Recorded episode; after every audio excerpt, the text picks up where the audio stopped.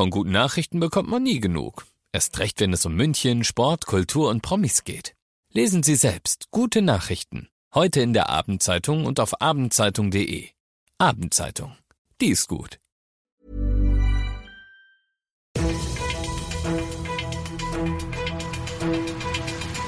95 5 Charivari, das München Briefing, Münchens erster Nachrichtenpodcast. Mit Christoph Kreis und diesen Themen.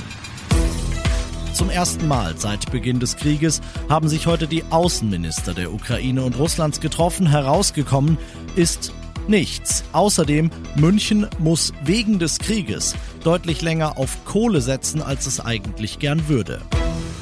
Schön, dass du bei dieser neuen Ausgabe wieder reinhörst in diesem Nachrichtenpodcast. Da erfährst du jeden Tag innerhalb von fünf Minuten alles von mir, was in München und auch im Ukraine-Krieg heute wichtig war. Das gibt's dann jederzeit und überall, wo es deine liebsten Podcasts gibt und immer um 17 und 18 Uhr im Radio.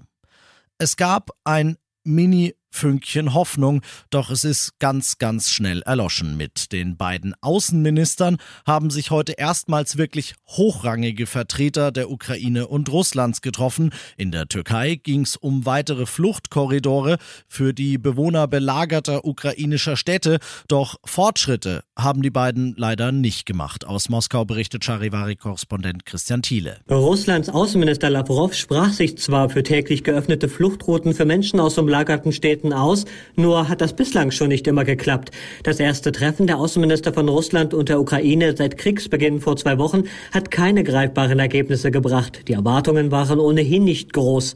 Der ukrainische Außenminister Kuleba sagte, die Ukraine hat sich nicht ergeben und wird sich nicht ergeben. Heißt, Kiew will nicht auf die russischen Forderungen eingehen. Der Krieg wird damit leider nicht so schnell vorbei sein. Und weil das so ist, weil der Krieg weitergeht, hat er auch weiterhin Auswirkungen auf München und zwar jetzt und auch in der näheren Zukunft. Charivari-Reporter Alex Eisenreich, die Stadtwerke, die haben da heute in einen ja, ziemlich sauren Apfel beißen müssen. Ja, richtig. Die Stadtwerke wollten eigentlich so schnell es geht auf 100 Prozent erneuerbare Energien umstellen, aber wegen des Krieges explodieren die Öl- und Gaspreise und man muss umdisponieren.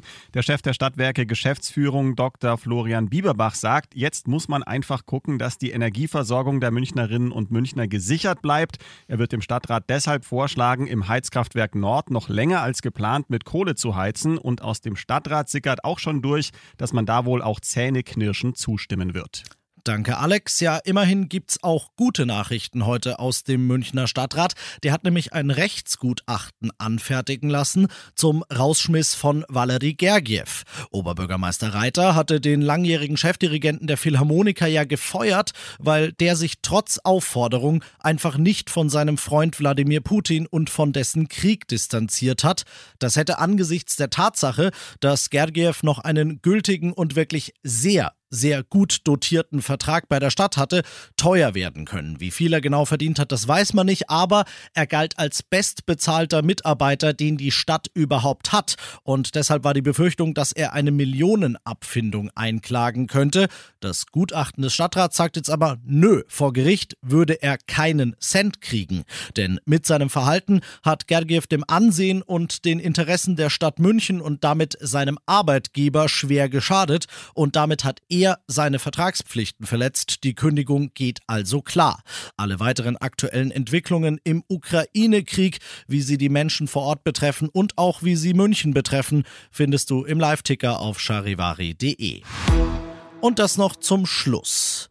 Ja, es ist immer noch wichtig, denn ja, es ist immer noch Pandemie das Impfen. Und da geht's, das muss man leider so deutlich sagen, in München seit Wochen nicht voran. Gleichzeitig meldet das Robert Koch Institut heute so viele Neuinfektionen wie noch nie in der ganzen Pandemie, die ja jetzt schon zwei Jahre läuft.